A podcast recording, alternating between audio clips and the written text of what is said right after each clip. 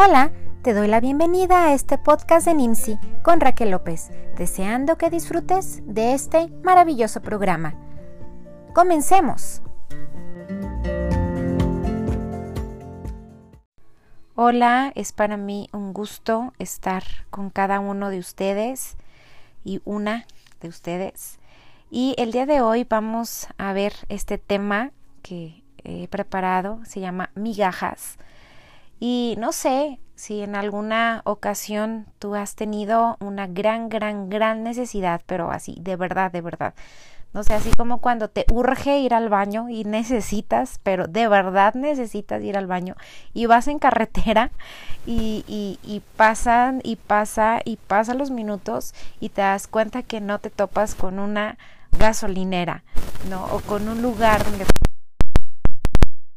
y muchas veces así estamos, ¿no?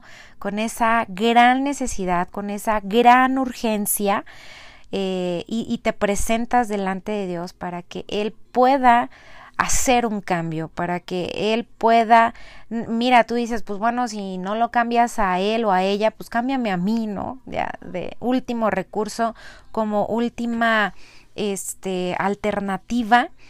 Y eh, puedo asegurar que la mayoría de las veces tu mirada está puesta en el problema, porque así somos, porque así eh, vivimos la gran parte del tiempo, ¿no? A menos a que seas así súper espiritual y dices, bueno, no, pongo mi mirada en Jesús, ¿no? Pero cuando estás en el problema, eh, estás ahí, ¿no? Enfocado y muchas veces tiene que llegar alguien más a como a sacudirte y decirte, a ver, no pongas tus ojos en el problema, ponlos en el solucionador del problema, ¿no? Jesús.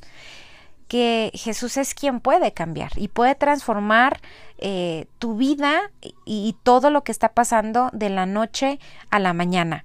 ¿no? Me recuerda eh, la, escena de, Faraón ¿no? Eh, y las plagas en Éxodo, cuando comienzan a surgir ranas, ¿no? Ranas por aquí, ranas por allá. Dice la Biblia que eh, comienzan a salir ranas en las ollas, ranas en, la alacena, ranas en la cama, ranas en el baño. Imagínate que te vas a sentar a, a, comer y las ranas ahí invadiendo la silla, invadiendo tu cama, eh, el crack, crack, crack. Y entonces tienes la solución eh, con una petición porque Moisés se presenta delante del faraón y en lugar de decirle faraón, no, ya, que se termine, ya, o sea, que ya las ranas desaparezcan, eh, ya, ahorita, dice, no, hasta mañana, ¿no? Entonces todavía son, son ocho horas o doce horas más este, las donde, donde están batallando con las ranas, ¿no? Todo porque este, no, no hay una sabiduría a veces para, para solicitar o, pedir, ¿no? Cuando tenía la solución ahí en, el momento. Y, a veces así estamos, ¿no? Tenemos el problema, tenemos la situación, eh, tenemos al solucionador frente a nosotros y le decimos mañana, ¿no? Pero bueno, ese es otro tema. Necesitamos enfocarnos en que Jesús es quien puede cambiar y Jesús es quien puede transformar eh, lo que estamos viviendo, lo que estamos pasando. Y mira, a lo mejor tú puedes estar diciendo, bueno, es que yo le he estado pidiendo a Dios un chorro de cosas y nada cambia. Bueno, a lo mejor hay algo, eh, no, no es externo el cambio que Dios quiere, a lo mejor es algo interno y necesitamos investigar, indagar, ahora sí que echarnos el clavado, no, no, no ver hacia afuera, sino ver hacia adentro y preguntarle, Dios, qué onda aquí adentro, ¿no? ¿Qué quieres que mueva? ¿Qué quieres que acomode? Y estoy segura que eh, Dios va a, darte la, revelación y te va a dar la forma y la sabiduría para que puedas solucionar eh, de forma correcta, ¿no? Entonces, eh, también tiene que ver con esa posición, cómo estamos, ¿no?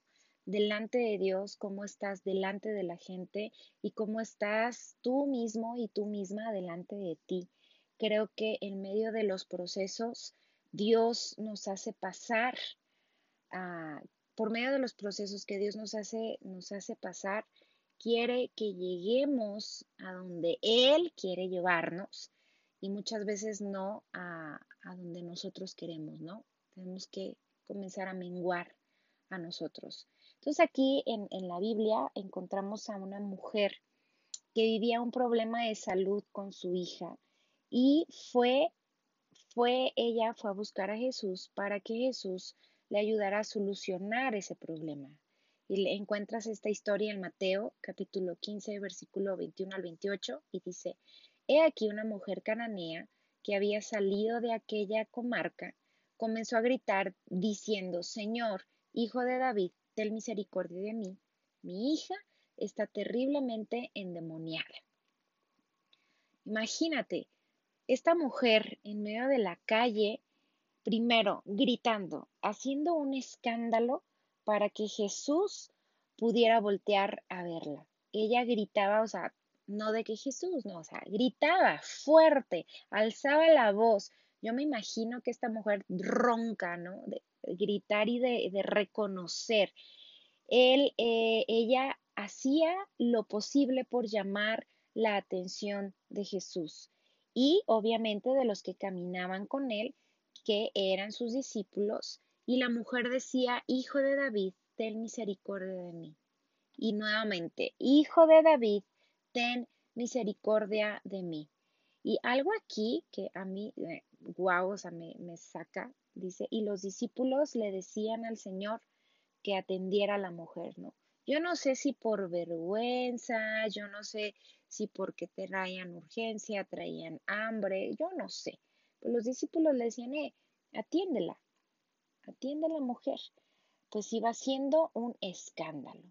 Entonces puedo pensar que muchas veces estamos así, ¿no? Tratando de llamar la atención de Jesús para que Él pueda resolver un problema y, Él supla la necesidad o que cambie las cosas, que pueda presentar que eh, la necesidad que tú tengas y que Él pueda cambiarlo. Y tal vez suceda que Jesús al escuchar tu súplica la resuelva de manera instantánea, como la sopa maruchan.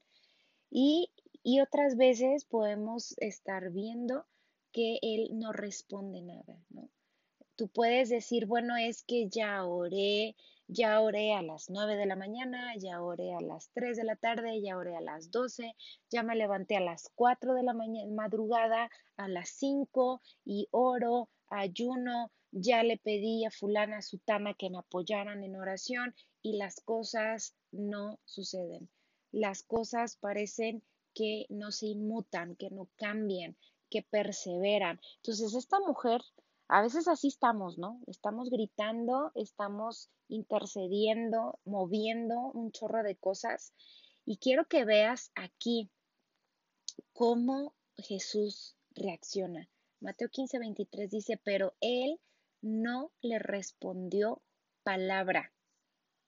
Y acercándose sus discípulos le rogaban, diciendo, atiéndala, pues viene gritando tras nosotros.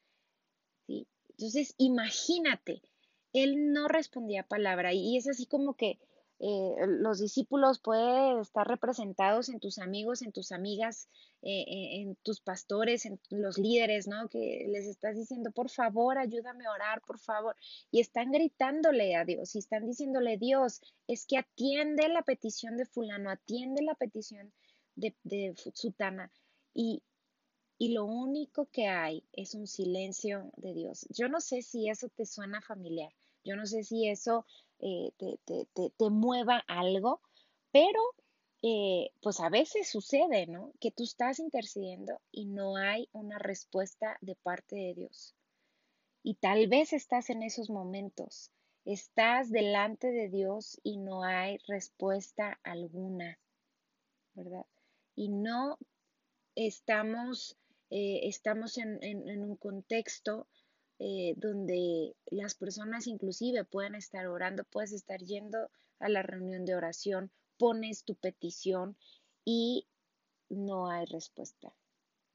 Inclusive ya las personas pueden estar diciendo es que ya es mucho, estás exagerando con lo que estás pidiendo, ya cambia de petición y, y, puedo verlo, ¿no?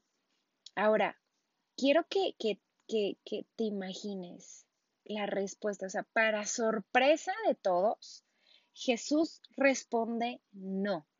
Y quiero que, que veas, Jesús responde no porque había sido llamado a los que eran suyos, es decir, a su pueblo, a la nación de Israel. ¿Te imaginas? El recibir un no de la persona que sabía que podía solucionar los problemas que, estaba pasando, al menos esta, esta mujer con, con, su hija. ¿Y cuántas veces te has rendido al primer no que te enfrentas? No, no, no solamente eh, con tus papás o con alguna autoridad o, o, con, o con Dios mismo, ¿no? Y, quiero que notes aquí, o sea, esta mujer no se dio por vencida.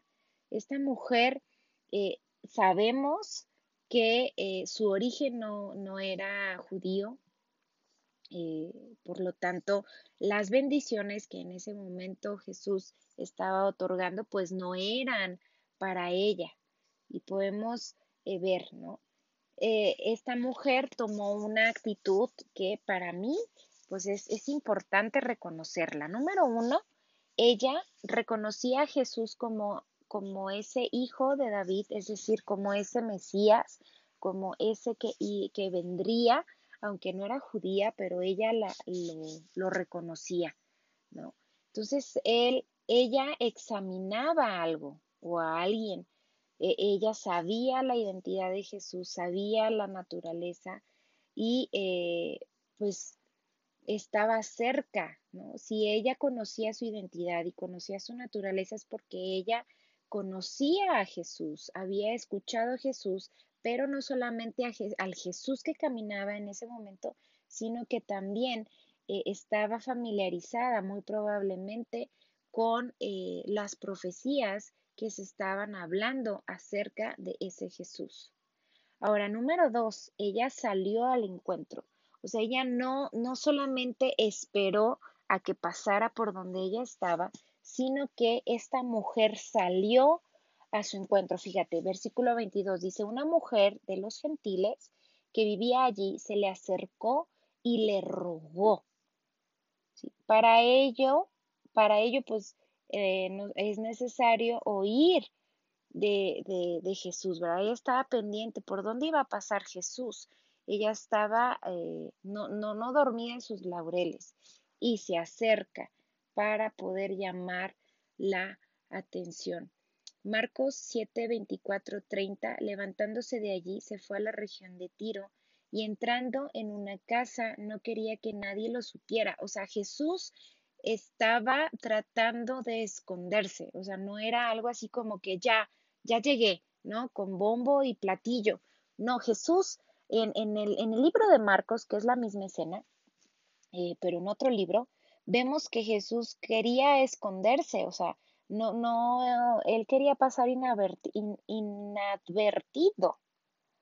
Entonces, esta mujer, pues estaba así en medio de la incógnita, pero supo que, que Jesús iba a ir. ¿Cómo? No sé, pero a veces las mujeres somos las más grandes investigadoras eh, en este mundo y esta mujer tenía la necesidad y iba a hacer todo lo que estaba en sus manos para encontrarse con aquel hombre el cual podía darle una victoria o podía darle la salud a su hija. Sigue diciendo, eh, mismo Marcos 7, pero ya el versículo 25 dice, sino que fue y se postró a sus pies. La mujer era gentil, sirofenicia de nacimiento, y le rogaba que echara fuera de su hija al demonio. Y él le decía, deja primero, deja que primero los hijos se sacien, pues no está bien tomar el pan de los hijos y echarlo a los perrillos. Pero ella respondió y le dijo, ¿es cierto? Señor, pero aún los perrillos debajo de la mesa comen las migajas de los hijos. Y él le dijo, por, por esta respuesta, vete, el demonio ha salido de tu hija. Cuando ella volvió a su casa, halló que la niña estaba acostada en la cama y que el demonio había salido. Entonces, aquí vemos ya como la historia completa de lo que Jesús estaba hablando y de lo que Jesús le estaba diciendo. Y quiero que tú notes eh, que eh, Jesús le da tres no. No, primero en el 23, en Mateo 15, 23 le dice, él no respondió palabra. Primero la ignora, dice no. Los discípulos le dicen, por favor, atiéndala. Versículo 24, él dijo, no. He sido enviado sino a ovejas perdidas de la casa de Israel, es decir, he sido enviado a, a los, a los israelitas, ¿verdad? No, no a los gentiles. Y tercera vez, eh, Mateo, en Mateo, versículo 26 dice, no está bien tomar el pan de los hijos y echárselo a los perrillos. Entonces, aquí vemos que en tres, en dos ocasiones Jesús le dice no y en una Jesús no le responde. Pero es importante aquí que veamos que esta mujer no se quedó ahí. Muchas veces tú y yo nos quedamos en, que, pues bueno, Dios no quiere, ¿no? No, me responde. Pero el nivel de fe que esta mujer ofreció y, puso delante de Jesús, donde, donde le dice, es cierto. O sea, e, él, ella no, no objetó, no se enojó con Dios, no le reclamó, no le dijo, bueno, pero si tú tienes el poder y si tú quisieras y si, y si no, le dijo, sí, es cierto, estás en lo correcto, pero aún los perrillos debajo de la mesa comen la migaja que, que, es para los hijos, ¿no? Entonces aquí hay una humildad extravagante y, y, la pone delante de Jesús. Y algo que, que yo quiero recalcar es que muchas veces lo poco que Dios o lo poco que Jesús o que el Espíritu Santo puede hacer eh, para uno sea la migaja, ¿no? Porque aquí podemos ver que, que, que, que lo pudieran ver como migajas, ¿no? El milagro que ella deseaba para, sus hija, para su hija, pero para ella era su todo, ¿no? E, el hecho era obtener que su hija ya no tuviera ese, ese demonio y, y pues bueno, lo obtuvo pero lo obtuvo, obtuvo esa migaja, por así decir, eh, porque ella tuvo una posición correcta delante de Dios. Dice muy, muy al principio que se postró a sus pies. Una mujer cuya hojita tenía un espíritu inmundo fue y se postró a sus pies. El postrarse a sus pies, ella estaba reconociendo que que ella no tenía el control, que ella no tenía la autoridad, que ella no tenía el poder, que el problema que ella estaba viviendo con su hija en su familia estaba sobrepasando lo que ella podía hacer. Y eso eh, pues nos, nos ayuda inclusive a nosotros tener una posición correcta delante de Dios y mira, aunque obtengamos dos veces no y un silencio de Dios, pero si tú y yo estamos en esa posición correcta de adoración y de reconocimiento delante de Él, créeme, aunque no cambie la situación externa, va a cambiar algo dentro de tu corazón. Y entonces ese todo, ¿verdad? Esas migajas, que para algunos pudiese ser migajas, se convierte ya en un todo porque fue Él mismo el que lo hizo, el que intervino. Y, eso también me da mucho la atención que eh, podamos inclusive estar así, ¿no? Intercediendo y, clamando por nuestras familias, clamando inclusive por, por, por, por, los, por nuestros y nuestras hijas, por una seguridad, este, inclusive, ¿no? El, el, el, la seguridad de poder regresar con bien a nuestras casas y, y presentarnos delante de Dios, pero con una actitud correcta, no como ese hijo o esa hija que está demandando desde una posición de privilegio que aunque somos hijos e hijas de Dios pudiésemos, pero creo que no es la posición correcta. O, o, o, de demandar o de tratar inclusive de manipular a Dios o de querer hacerle manita de, de puerco, ¿no? Por medio de nuestras eh, constantes, entre comillas, oraciones y ayunos, sino, y, pero estamos con una posición incorrecta en nuestro corazón, inclusive de orgullo, de vanagloria, eh, centrándonos en, en, nosotros mismos, nosotras mismas, ensimismándonos. Y, y creo que es importante que salgamos de esa posición y nos postremos delante de, Dios, no solamente con el cuerpo, sino con nuestro corazón. Que nuestro corazón realmente reconozca que hay una necesidad, no de que haga algo, sino una necesidad de Él, una necesidad de, de, su presencia, una necesidad de, de, que contigo lo tengo todo, ¿no? Por, por ser él mismo, la presencia, no por lo que Él pueda hacer. Entonces creo que eso hace la, diferencia de, que esas migajas se conviertan en un todo.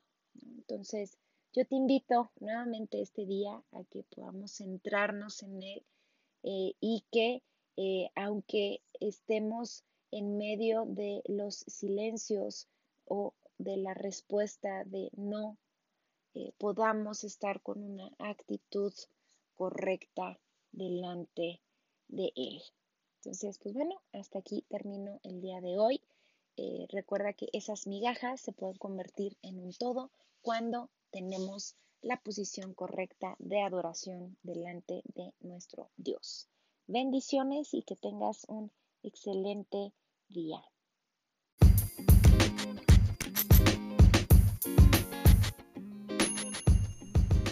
Hasta el próximo podcast. Me despido recordándoles que la oración es nuestro corazón, el palpitar es el Espíritu Santo, el respirar es Jesús y nuestro destino es Dios.